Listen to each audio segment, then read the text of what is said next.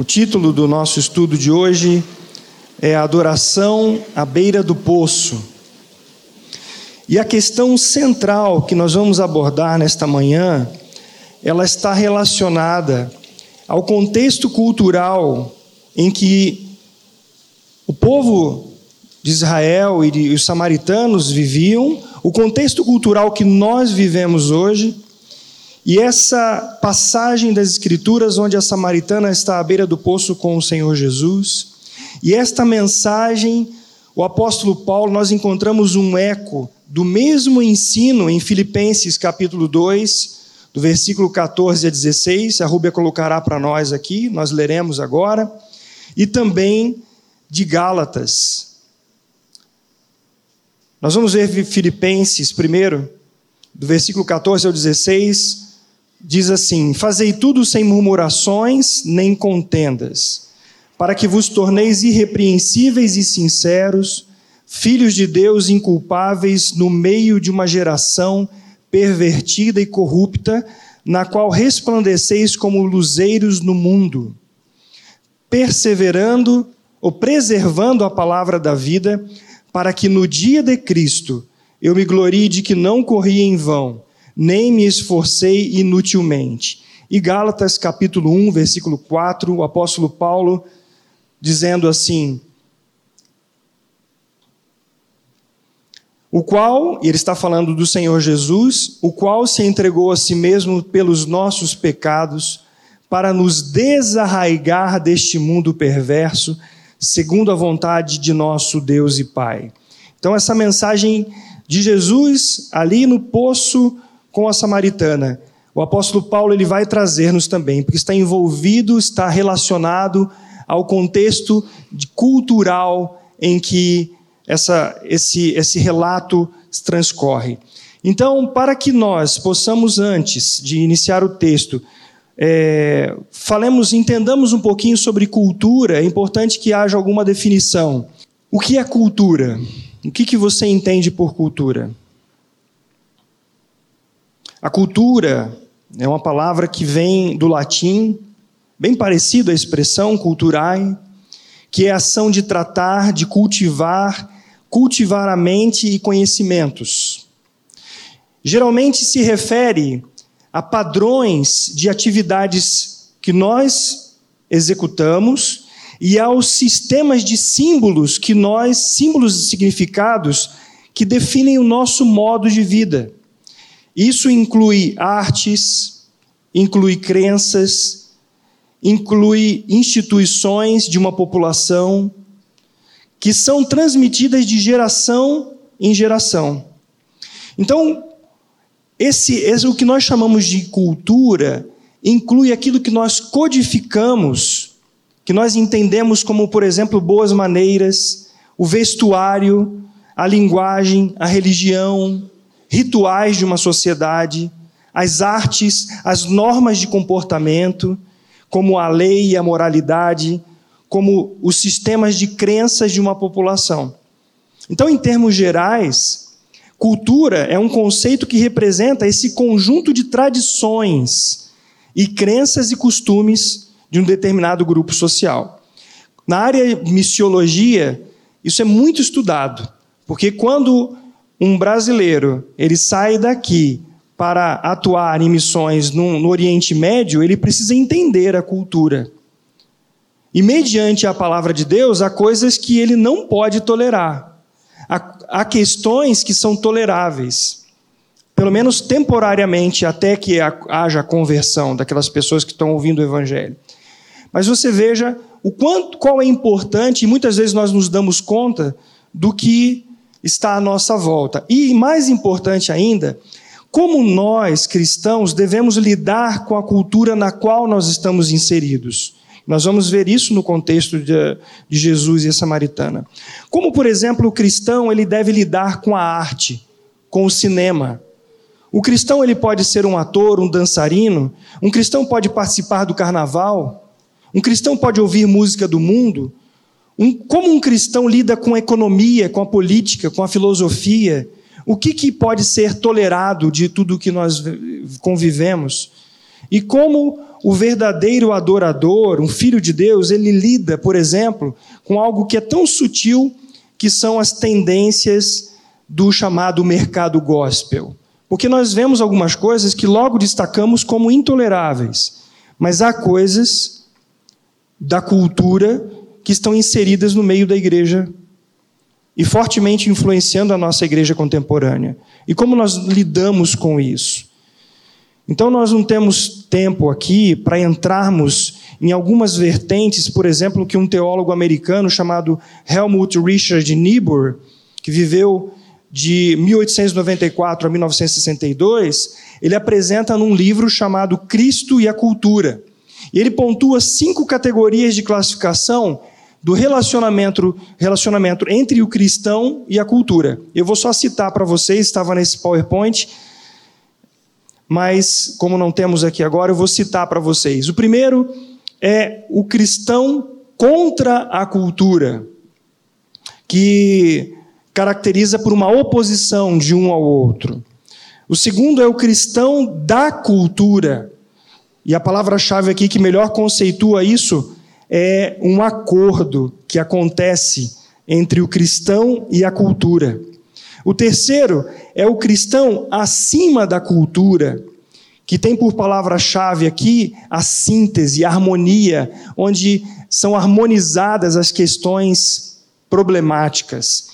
Em quarto lugar, o cristão e a cultura em paradoxo, onde há uma tensão o tempo todo, onde o cristão ele, ele, ele está se debatendo, ele está questionando, e há um paradoxo em, em questões que ele, ele deve assumir aquilo, ele deve também tomar para a sua vida o que ele deve rejeitar. É uma questão muito, muito importante. Em, em quinto lugar, o cristão como agente transformador da cultura. E aí o cristão ele não abandona, ele não joga fora tudo que está à sua volta. Ao contrário, ele contrário, ele leva o evangelho para que a cultura possa ser redimida pelo Senhor Jesus Cristo.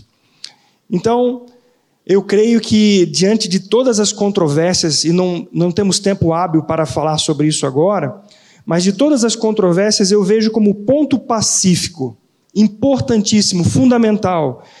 Diante desse tema de hoje, basta nós olharmos para as Escrituras para entendermos os princípios bíblicos e a partir daí nós termos a direção quando a adoração cristã na reunião do povo de Deus. Especificamente sobre o nosso nosso encontro, a nossa reunião, que nós nos encontramos para adorar ao Senhor. Então eu quero que você pegue o seu boletim e vejamos aí o texto de João, capítulo 4. Você sabe dessa história, você provavelmente já tenha lido esse texto. Eu vou fazer um recorte do versículo 19 ao 24, que diz assim: Senhor, disse a mulher, Vejo que tu és profeta. Como é que ele chegou a esse momento aqui? Ele chegou, ele vinha com os seus discípulos, e ele poderia passar por outro lugar a não ser a região de Samaria, mas ele opta por passar pela região de Samaria. Os seus discípulos vão buscar alimento em outro lugar e ele se encontra com a samaritana. E nesse encontro, ele se dirige à mulher. Então, diante do que ela dessa conversa, ela diz: Vejo que tu és profeta. Nossos pais adoravam neste monte. Vós, entretanto, dizeis que em Jerusalém é o lugar onde se deve adorar. Disse-lhe Jesus: Mulher, podes crer-me que a hora vem quando nem neste monte, nem em Jerusalém adorareis o Pai. Vós adorais o que não conheceis. Nós adoramos o que conhecemos, porque a salvação vem dos judeus. Vem a hora, e já chegou, em que os verdadeiros adoradores adorarão, adorarão o Pai em espírito e em verdade. Porque são estes que o Pai procura para seus adoradores. Deus é espírito e importa que os seus adoradores o adorem em espírito e em verdade. Pai, diante da tua palavra, nós pedimos que o teu Santo Espírito, que nos guia toda a verdade, que nos revela o Pai e o Filho. Nos revele, nos dê a tua revelação da pessoa e obra do Senhor Jesus Cristo nesta manhã, para que nós saiamos daqui cheios da tua verdade, cheios da tua palavra e aplicando essa palavra em nossas vidas para a honra e glória do teu santo nome. Em nome de Jesus. Amém. Nessa passagem bem conhecida das Escrituras, Jesus deixou a Judéia em direção à Galiléia. E para isso, quis passar pela região de Samaria, embora pudesse tomar outro caminho que os judeus utilizavam. Jesus chegou a uma cidade samaritana chamada Sicar, a, próxima às terras que Jacó havia dado a José, e ali ainda estava o poço, como está registrado em João capítulo 4, versículo 5. Cansado da viagem e com o sol a pino, Jesus assentou-se perto do poço. Dentre as várias questões que podemos evidenciar nessa conversa, é de notar-se a discussão sobre o lugar e o tempo da adoração, o verdadeiro adorador e a busca por esse a quem se deve adorar e o modo correto de trazê-lo, conforme está em João 4, de 1 a 42. As questões da samaritana envolvem, envolvem locais, crenças, mas afirma, as afirmações de Jesus apontam para a fé, para o conhecimento, para a salvação e para a essência na adoração.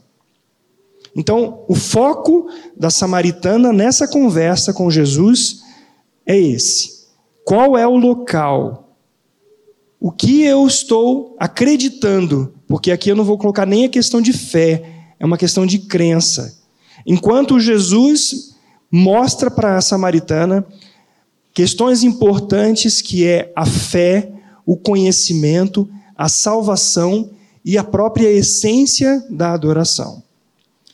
Poderíamos focar o problema da inimizade entre judeus e samaritanos e suas causas, o propósito evangelístico de Jesus, assim como a discriminação que a mulher sofria por ser samaritana e por sua situação moral. Mas para evitar desviarmos para outras abordagens, focalizaremos o assunto da verdadeira adoração bíblica e a influência da cultura por meio das seguintes questões. O que é essencial quando nos reunimos para adorarmos a Deus no culto público? Quais são os princípios básicos da verdadeira adoração? Para isso, vamos observar que rejeitar as Escrituras para elocubrarmos sobre, sobre desejos e conjecturas pessoais podem levar uma igreja a dividir-se e a destruir-se. Aqui há grande perigo e nós precisamos ter grande atenção sobre este ponto. Segundo os textos de 2 Reis, do capítulo 17, 24 a 40, é 41, Esdras 4, de 1 a 5, e 2 Crônicas, capítulo 30, do versículo 6 ao 7, os filhos de Israel pecaram contra o Senhor andaram nos estatutos e costumes de outras nações, levantaram postes ídolos, cometeram ações perversas, desprezaram os mandamentos do Senhor, fizeram dois bezerros de fundição e serviram a Baal.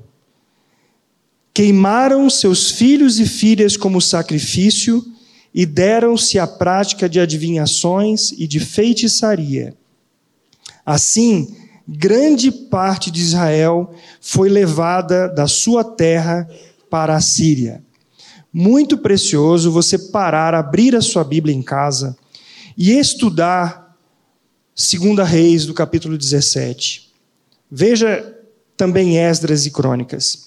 E você vai ficar de queixo caído a observar o povo de Israel, o povo de Deus, que Deus tirou do Egito, que Deus realizou milagres, que Deus andou com esse povo, que Deus deu mandamentos a ele, que amou esse povo, como também nos ama. Caminhou com este povo, e o povo de Israel levianamente virou as costas para o Senhor. E isso nós veremos também que não começou propriamente nesta passagem ali de 2 Reis. Nós veremos que quando o filho de Salomão, Roboão, ele se posicionou para reinar sobre Judá e Israel, que ainda não estavam divididos, ele, logo um outro que se arvorou em reinar sobre Israel, sobre as dez tribos, Jeroboão, ele, para que o povo de Israel não voltasse em Jerusalém para cultuar, ele levantou dois bezerros de ouro.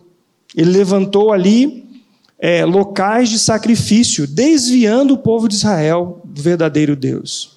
Então a história começa a, a, a levar o povo de Israel a observar as culturas que estavam à sua volta e preferir o que eles estavam vendo e tomar aquilo como um Deus do que a presença, a libertação, todo o caminho que Deus fez com, com ele. E nós veremos que nós não estamos livres de, de acontecer isso no nosso tempo. O rei da Síria trouxe gente de Babilônia Olha a mistura quando como começa. Ele trouxe pessoas de outras regiões e culturas e fez habitar na cidade de Samaria, em lugar dos filhos de Israel. Embora o rei da Síria tenha levado um sacerdote para ensinar como deveriam temer o Senhor, o texto de 2 Reis 17, 29 diz que cada nação fez ainda os seus próprios deuses nas cidades em que habitava e os puseram nos santuários dos altos que os samaritanos tinham feito. Os samaritanos faziam um culto misto, como diz o texto de 2 Reis 17, 33. Eles faziam assim, de maneira que temiam o Senhor e ao mesmo tempo serviam aos seus próprios deuses, segundo o costume das nações, dentre as quais tinham sido transportados. E se nós lembrarmos, antes ainda de Jeroboão, nós temos Salomão.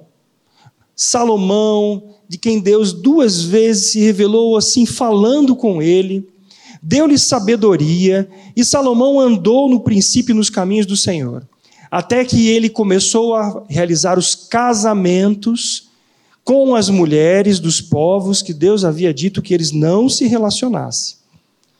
E ele novamente desobedece ao Senhor, e aí começa a adoração idólatra e a mistura e desviando o povo de Israel do verdadeiro Deus. Sendo assim, os habitantes de Samaria, tanto hebreus como estrangeiros, criam, criaram uma religião sincrética, misturada. Essa forma de sincretismo religioso tinha muito em comum com os cultos introduzidos por Jeroboão. Veja lá, 1 Reis 17. O povo samaritano era considerado impuro pelos judeus e seguiam apenas o Pentateuco, ignorando a autoridade e a inspiração das demais escrituras sagradas, como os escritos e os profetas. Veja que o Pentateuco que os samaritanos usam é um Pentateuco alterado, chamada Bíblia Samaritana. E ali, neste, nesta, nesse Pentateuco que eles usam, Siquém e Gerizim, eles dizem que é o único local para reunião e adoração e sacrifício. Então veja que agora começa o diálogo, eu começo a relatar um pouquinho desse a mais desse diálogo da samaritana com Jesus e veja o que ela diz. No diálogo entre Jesus e a mulher samaritana, ela diz a Jesus: Nossos pais adoram neste monte, Gerizim, que é, está em Siquém. Vós, entretanto, dizeis que em Jerusalém é o lugar onde se deve adorar. Ao abordar Jesus sobre o local de adoração, a samaritana revela sua falta de conhecimento de Deus e sua arraigada tradição religiosa, provinda de um sincretismo cultural idólatra e pecaminoso. Jesus responde à mulher dizendo que a questão do lugar não é essencial. Então Jesus diz em João 4:21: Podes crer-me que a hora vem quando nem neste monte, nem em Jerusalém adorareis o Pai. Aqui Jesus ele já toma uma outra direção com a mulher. Ela, ele revela que a mulher lhe falta conhecimento da verdade. Porque se os samaritanos escolheram parte das Escrituras, eles não conhecem ao Senhor. Ela aqui revela a falta, de conhecimento de todas as Escrituras que eles tinham até aquele momento. E esse é um perigo enorme para nós também. Você sabe de onde provém grande parte das divisões no meio evangélico? É a batalha que divide congregações entre grupos de jovens e idosos, entre os mais tradicionais e, entre aspas, os mais avivados. Nesse aspecto, a cultura e os gostos pessoais tem causado verdadeiros rachas, dividindo o corpo em partidos teológicos. A causa principal é a falta de conhecimento de Deus. Calvino, ele disse assim: devemos ter sempre em mente que Deus não pode ser corretamente adorado a menos que ele seja conhecido. É o comentário que Calvino faz de Malaquias 1:11.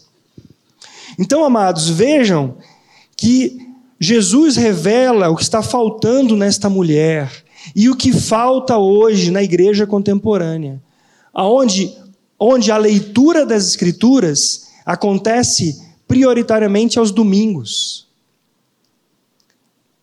Onde o estudo da palavra de Deus, o culto familiar, dirigido pelo pai e a mãe no acolhimento do lar, quando falta, leva a família a consumir e absorver tudo o que está à sua volta. As tendências. E aqui a palavra-chave é a cultura. Porque se a cultura é formada por essas crenças, pelos costumes, pela moralidade, e nós temos uma sociedade caída, onde a imagem de Deus está totalmente distorcida pelo pecado, como uma família cristã viverá de maneira saudável sem a palavra de Deus sendo exposta, sendo crida e vivida dia a dia? Com isso, eu gostaria de perguntar para você, principalmente os maridos, os homens, se na sua casa você tem levado a palavra de Deus. Se você, como mulher auxiliadora, idônea, tem lembrado, tem ajudado o seu marido de que a palavra de Deus, a verdade do Evangelho, seja exposta em sua casa e o ensino das Escrituras seja o alimento para a vida dos seus filhos, dos, seus, dos cônjuges. Isso é algo fundamental em nossas vidas. Nós temos sofrido, a igreja tem sofrido por falta de conhecimento do Senhor. Então, diante disso, Jesus diz à samaritana: Vós adorais o que não conheceis. Nós adoramos o que conhecemos, porque a salvação vem dos judeus. João 4, 22. Sinceridade não é suficiente. É necessário o conhecimento e a salvação. A adoração da samaritana, assim como a de todo o povo, estava errada, pois não criam nem conheciam a Jesus Cristo, o Verbo de Deus, nem as, os samaritanos e nem os judeus estavam adorando corretamente. Os samaritanos tinham uma baita sinceridade, eles queriam até, mas eles não conheciam. Então, sinceridade só não é suficiente. Já dizem que de sinceros o inferno está cheio. Porque por mais sincero que você seja, o meio da salvação não é a sinceridade, é a pessoa do Senhor Jesus Cristo. Então há muitas pessoas enganadas, mas sinceramente devotas, mas enganadas, porque não conhecem o Evangelho. E se o povo de Deus, aquele que se chama pelo nome do Senhor, aquele que precisa se humilhar e orar e buscar a face do Senhor, se não se converter dos seus maus caminhos, não buscar a face do Senhor e andar em retidão, não será sal, não será luz, será pisado pelos homens porque não tem valor nenhum. Olha o que o Senhor nos chama em nosso tempo. Vejam que o plano do Senhor Jesus com os apóstolos estava baseado na graça de Deus na vida daqueles homens, mas Deus levantou homens para que eles, proclamando o evangelho e sendo mártires por levar o evangelho, eles, esse evangelho chegasse até nós hoje. O evangelho só está aqui na primeira igreja batista porque Deus levantou homens durante a história para que chegassem a nós. Os irmãos que saíram dos estados, da, saíram da Inglaterra para começar o que hoje é os Estados Unidos, são os, os chamados puritanos. Esses irmãos, eles diante do Senhor tiveram a decisão de andar em todos os aspectos da sua vida mediante a palavra de Deus na adoração, no trabalho, na educação. Hoje, universidades de renome na Europa, nos Estados Unidos, foram fundadas por cristãos com valores da palavra de Deus. E esses homens fizeram a diferença lá.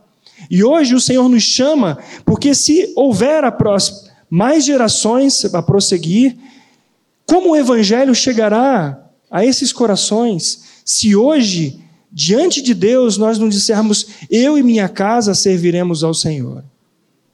Então, há uma exortação muito importante para as nossas vidas. Nós não podemos pensar que ah, nós temos um canal de YouTube, o pastor Glênio tem lá o Vale Estreito, nós temos outros meios como folhetos, temos blogs, sites, isso é suficiente. Não, queridos. A palavra de Deus, ela é vida na vida. E se nós, cada um aqui, como hoje já foi exortado aos homens que se levantem para servir ao Senhor, se nós, diante da graça de Deus, não dissermos, Senhor, estou aqui, eis-me aqui, envia-me a mim, as próximas gerações, e mais próximo ainda, os nossos filhos, não serão ousados na pregação do Evangelho. Que o Senhor tenha misericórdia de nós. O verdadeiro conhecimento de Deus levam a adora, leva à adoração correta, que leva ao viver correto.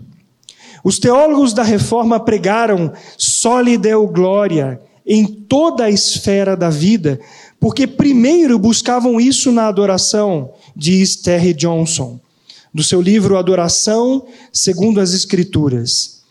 Quem está verdadeiramente buscando a glória de Deus não busca entretenimento no culto, não quer estabelecer a sua maneira de cultuar, não está mais preocupado com a melodia do que com a letra de um cântico, ou mais com a roupa do pregador do que, do que com o conteúdo de sua mensagem.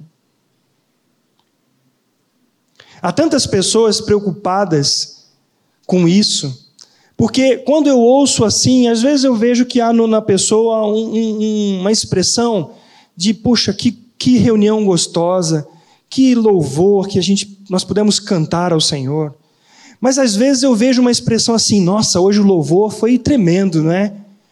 Por que isso? Porque isso tocou muito na alma da pessoa, nas suas emoções, no seu gosto Aquilo que foi cantado estava de acordo com a, a melodia, o estilo musical, a estética. A oração que foi proferida agradou. Então, as, muitas vezes nós escutamos comentários assim.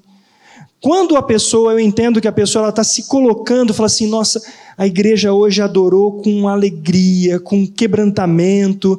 Eu vejo que no, o foco não foi a, a, o solo da guitarra, não foi a expressão, a capacidade de de, de, de expressão do pregador, não foi assim a sua postura, foi a palavra de Deus. E é tão bom quando nós conseguimos tirar, limpar e olhar para o trono e dizer: O Senhor é exaltado, o Senhor foi exaltado, a palavra de Deus foi pregada, meu coração saiu hoje cheio da palavra de Deus.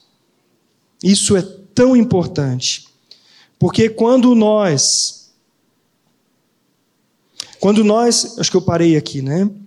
As questões essenciais, não, vou voltar aqui na adoração. A adoração da igreja reunida, ela deve começar a partir do conhecimento de Deus. Foi aí que eu parei?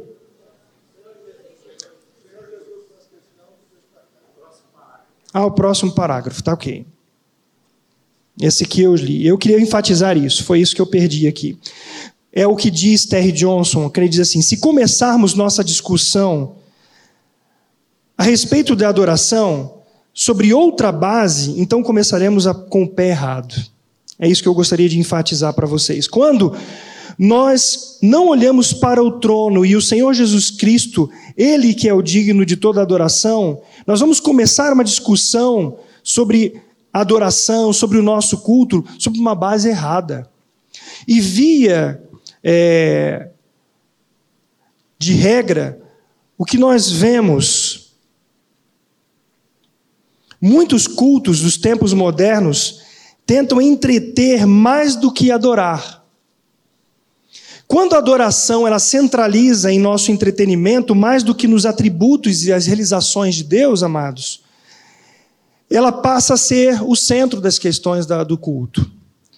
Ou seja, quando o adorador ele passa a receber mais importância, mais atenção do que é adorado, nós vemos aí um grande problema.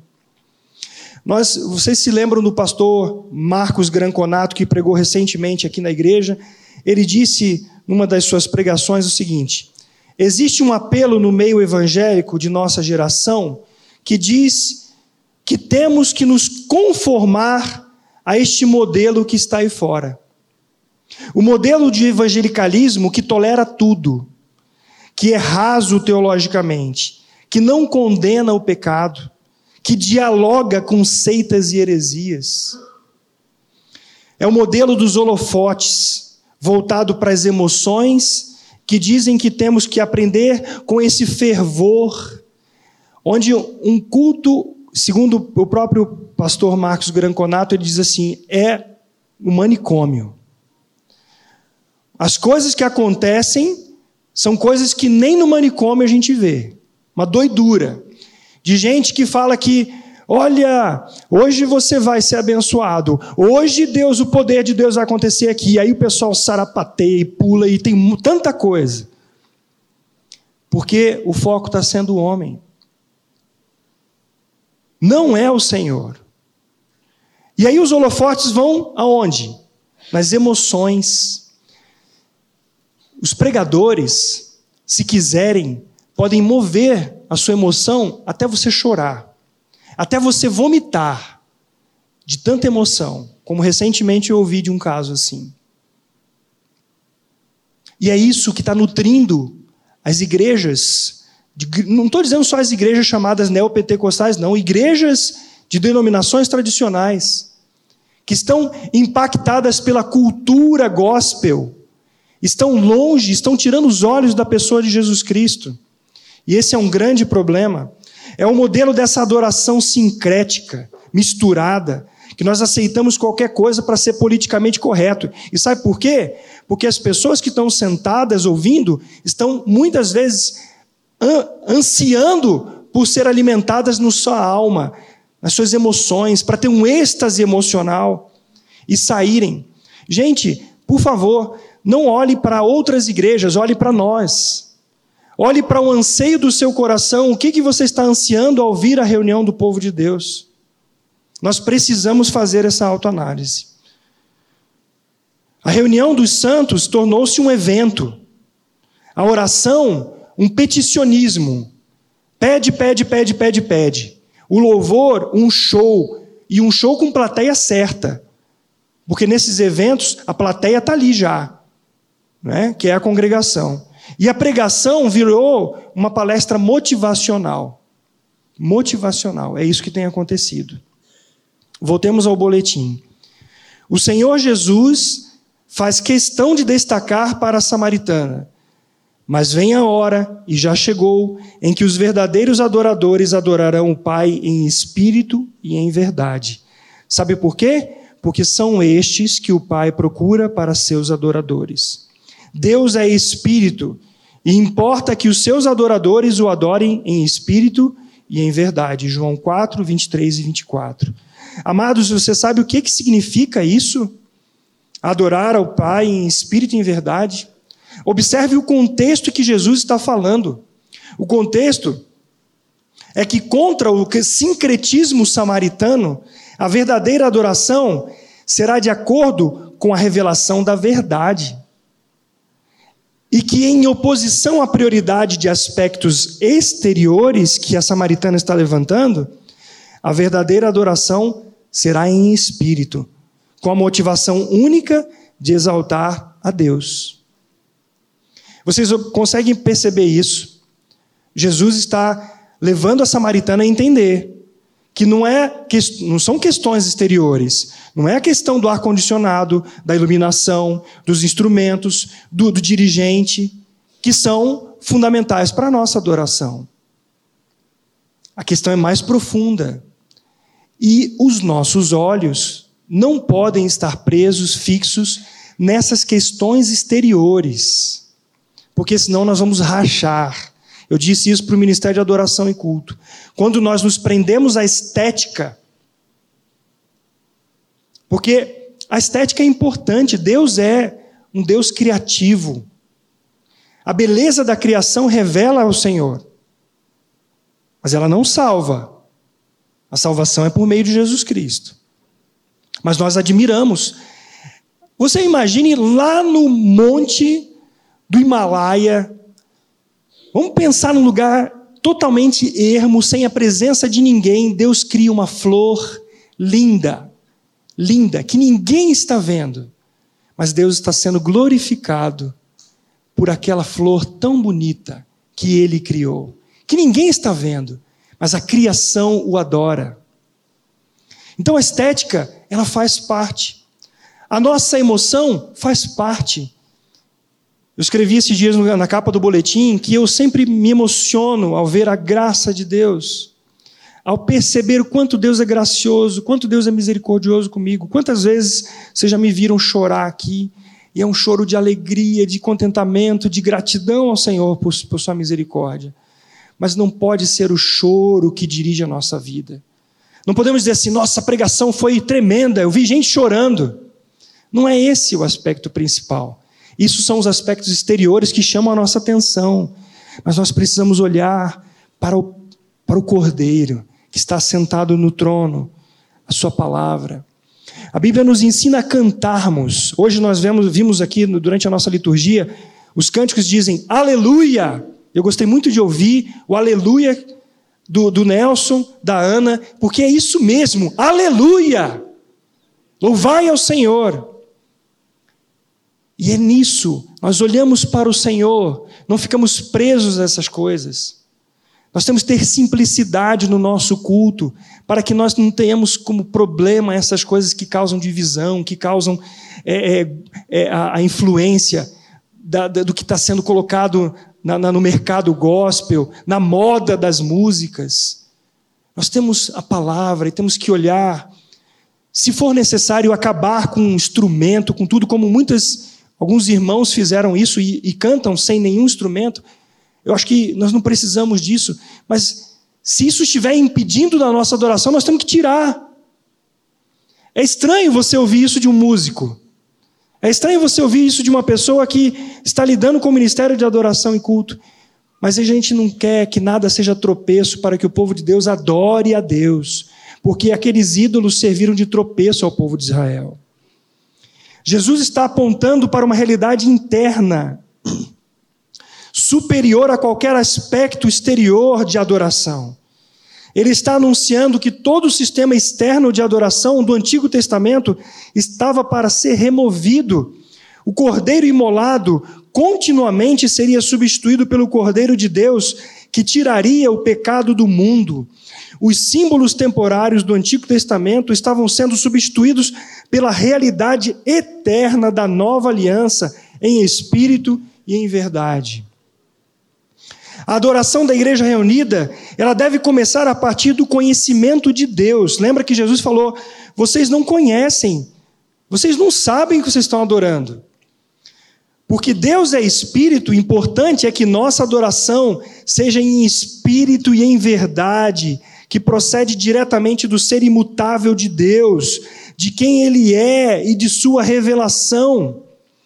As questões essenciais sobre a adoração, sobre o culto dos santos, sobre o louvor congregacional, precisam ser respondidas a partir de quem está no trono, Jesus Cristo.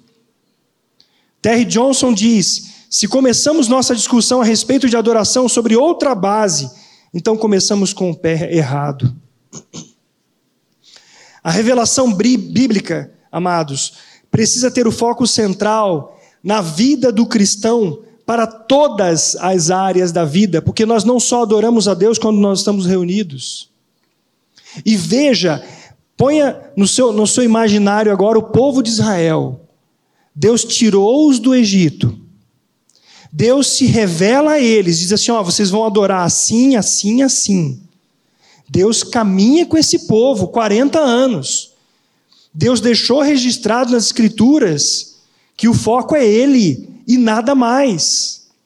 Você não vai encontrar em nenhuma parte das Escrituras Deus usando a adoração para atrair as nações ao, ao, redor, ao redor do povo de Israel.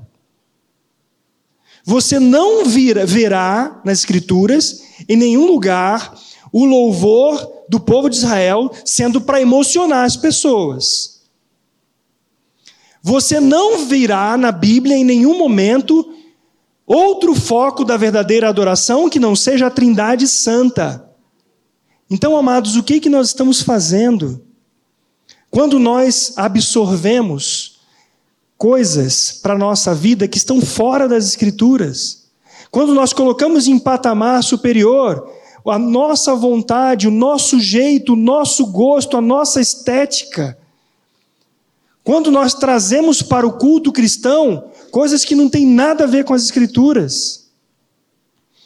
Por que, que esses chamados ministérios de louvor são uma batalha, são um ambiente de guerra no meio evangélico? É porque, em grande parte, está centrada no indivíduo está centrada naquilo que está na moda, no que o grupo, no que é, está se fazendo aí fora, na mídia, nos shows. E aí a gente quer pegar e trazer para o nosso culto. Eu gosto de escutar uma música, uma música de louvor, eu gosto de escutar, mas isso muitas vezes não se aplica no culto congregacional. Por quê? Porque não é congregacional.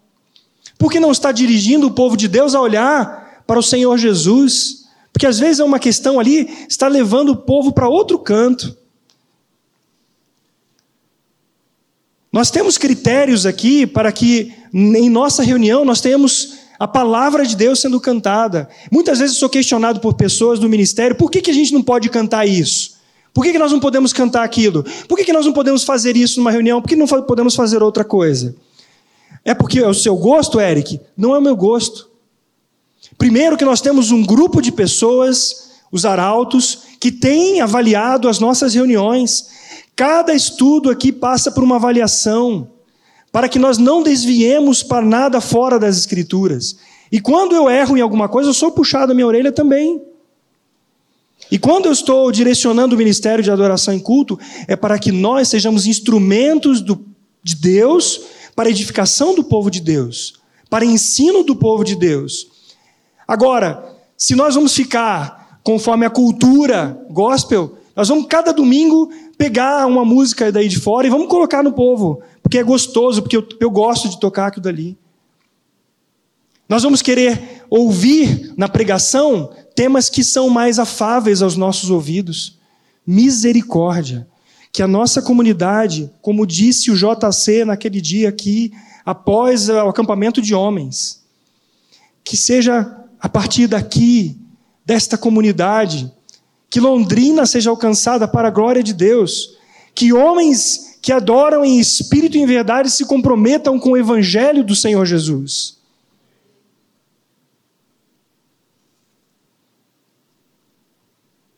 Nós não podemos nos dobrar à cultura que está à nossa volta. Nós não jogamos fora.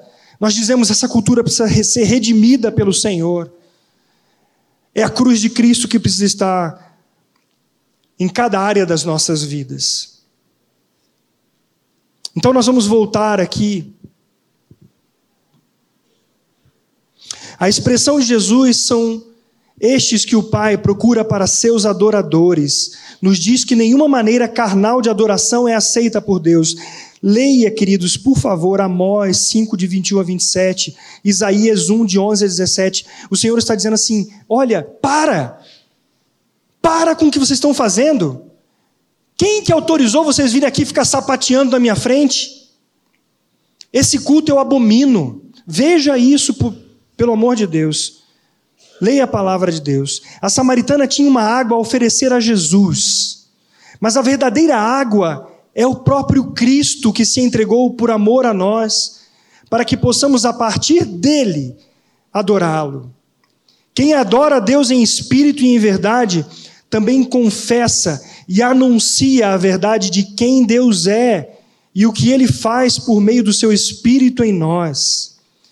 E rapidamente eu quero ver, ler com vocês Colossenses 3, de 16 a 17, que diz assim: habite ricamente em vós o quê? A palavra de Cristo. Instruí-vos, aconselhai-vos mutuamente em toda sabedoria, louvando a Deus com salmos e hinos e cânticos espirituais, com gratidão em vosso coração. E tudo o que fizerdes, seja em palavra, seja em ação, fazei-o em nome do Senhor Jesus, no nome dele, dando por ele graças a Deus Pai. E quer ver mais? Efésios 5, 17. Por essa razão, não vos torneis insensatos, mas procurai compreender qual a vontade do Senhor. E não vos embriagueis com vinho no qual há dissolução, mas enchei-vos do Espírito. E esse enchei-vos aqui, esse verbo ele é um verbo imperativo. Enchei-vos, é uma ordem, mas está no, na voz passiva nós obedecemos ao Senhor e somos impactados por Ele em nosso coração, e por isso nós somos cheios do Espírito Santo mediante a palavra. Sabe como? Falando entre vós com salmos, entoando e louvando de coração ao Senhor com hinos e cânticos espirituais, dando sempre graças por tudo a nosso Deus e Pai, em nome de nosso Senhor Jesus Cristo. Sabe o que mais? Sujeitando-vos uns aos outros no temor de Cristo. É isso que a palavra nos ensina. Então, agora, voltemos às perguntas iniciais. Olha no seu boletim. O que é essencial quando nos reunimos para adorarmos a Deus no culto público? O que é essencial quando nos reunimos para adorarmos a Deus no culto público? Vimos que para ser um verdadeiro adorador, essencialmente é necessário conhecer a Deus. E não é um conhecimento intelectual, mas o conhecimento de quem Deus é na pessoa e obra de Jesus Cristo, como está em Filipenses 3, de 8 a 10. Já já lerei esse texto. Quando o essencial passa a ser a música, um instrumento ou o estilo de preferência dos membros da igreja, o real propósito da reunião da igreja já foi perdido. Todas essas coisas precisam funcionar a serviço da glória de Deus. O prazer da reunião dos santos é a Trindade Santa e a sua glória. Veja o que diz Filipenses 3, de 8 a 11. Sim, deveras considero tudo como perda, por causa da sublimidade do conhecimento de quem? De Cristo Jesus, meu Senhor, por amor do qual perdi todas as coisas e as considero como lixo, como refúgio para ganhar a Cristo e ser achado nele, não tendo justiça própria que procede de lei, senão a que é mediante a fé em Cristo, a justiça que procede de Deus, baseada na fé, para o conhecer e o poder da sua ressurreição e a comunhão dos seus sofrimentos, conformando-me com ele na sua morte, para de algum modo alcançar a ressurreição dentre os mortos. É conformando-me com ele na sua morte, não é me conformando com o mundo, mas é me conformando com ele. Para os chamados, perdão. A segunda pergunta é: quais são os princípios básicos da verdadeira adoração? Em espírito. Nessa passagem, Jesus, Cristo, Jesus critica o formalismo do culto judaico e do samaritano, por estar ligado ao cerimonialismo exterior. A adoração, ela é espiritual. Em verdade, disse Jesus, eu sou o caminho e a verdade e a vida. Ninguém vem ao Pai senão por mim. João 14, 6. A verdade, quem é? É a pessoa e obra de Jesus Cristo. Solos Cristos, que os reformados pregam. É só Jesus Cristo na vida do regenerado. Isso é santidade. E por isso, João escrevendo a, a senhora eleita, ele diz: Não tenho maior alegria do que esta, a de ouvir que meus filhos andam na verdade. Então, é em espírito que se contrapõe aos aspectos externos e é em verdade porque é baseada na palavra de Deus propriamente na pessoa do Senhor Jesus Cristo. Então, amados, não há verdadeira adoração fora do fundamento da palavra de Deus. Sabe por, sabe por que, volta e meia, nós vemos os modismos teológicos tentando mudar a adoração do povo de Deus? É porque, se não buscamos ser saciados em Deus, nós estaremos ávidos por novidades. Ah, mas é sempre a mesma coisa? Todo domingo é a mesma coisa? A gente começa, tem a leitura da palavra, tem os cânticos, tem a oração, tem a pregação, é sempre a mesma coisa. O que, que você quer mais? Se você está buscando outra coisa, você não quer o Senhor Jesus Cristo. Mas se você se deleita na congregação dos santos, na exposição das Escrituras, você está andando no caminho certo.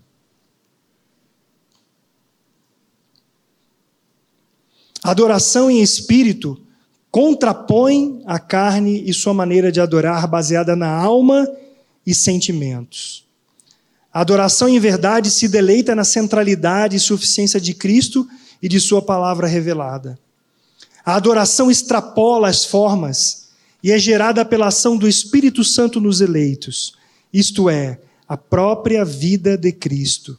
Tudo mais que for colocado como essencial ou mais importante, levará a igreja a afastar-se de Deus. Lembre-se de que os samaritanos fundamentavam sua adoração em uma teologia misturada com a cultura idólatra. E os judeus em uma teologia sem vida, misturada com a tradição. Que o Senhor nos livre de darmos mais importância à cultura mundana e à tradição religiosa. Que o Senhor nos leve à verdadeira adoração, porque essa, a verdadeira adoração, é fruto do Espírito Santo em nós, que envolve todo o nosso coração, ao mesmo tempo que ela é em verdade, isto é, devidamente bíblica. Ambos são necessários para a adoração, em honra a Deus. O espírito sem verdade, ele leva a uma experiência superficial e excessivamente emocional. Você entendeu? O espírito sem a verdade leva a uma experiência superficial e excessivamente emocional. Assim que a emoção passa, quando o fervor esfria, a adoração termina. Mas a verdade sem espírito pode resultar em um encontro seco, sem expressão da vida, que pode facilmente levar a uma forma de legalismo, sem alegria. Então, a junção de ambos os aspectos da adoração ele resulta em uma alegre apreciação de Deus, cheia das Escrituras. Quanto mais conhecemos o nosso Deus, mais o estimamos. Quanto mais o estimamos, mais profunda e significativa é a nossa adoração. Eu quero ler o último texto com os irmãos, que está em 1 Coríntios, capítulo 7, 31.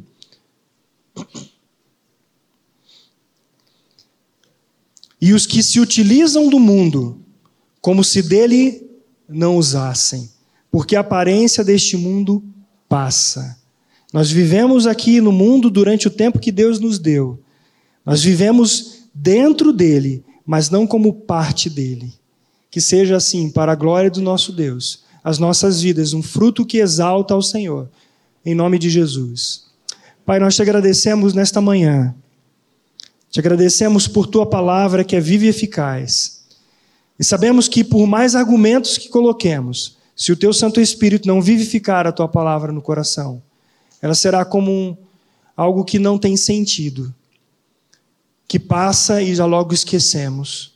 Mas por graça e misericórdia, Senhor, revela em nosso interior, no nosso coração, a tua palavra, para que a aplicação desta palavra seja de fato realidade no nosso dia a dia. Te damos graças pelo privilégio de ouvirmos a tua palavra e sermos alvo da ação do teu Santo Espírito. E te agradecemos em nome do Senhor Jesus Cristo. Amém.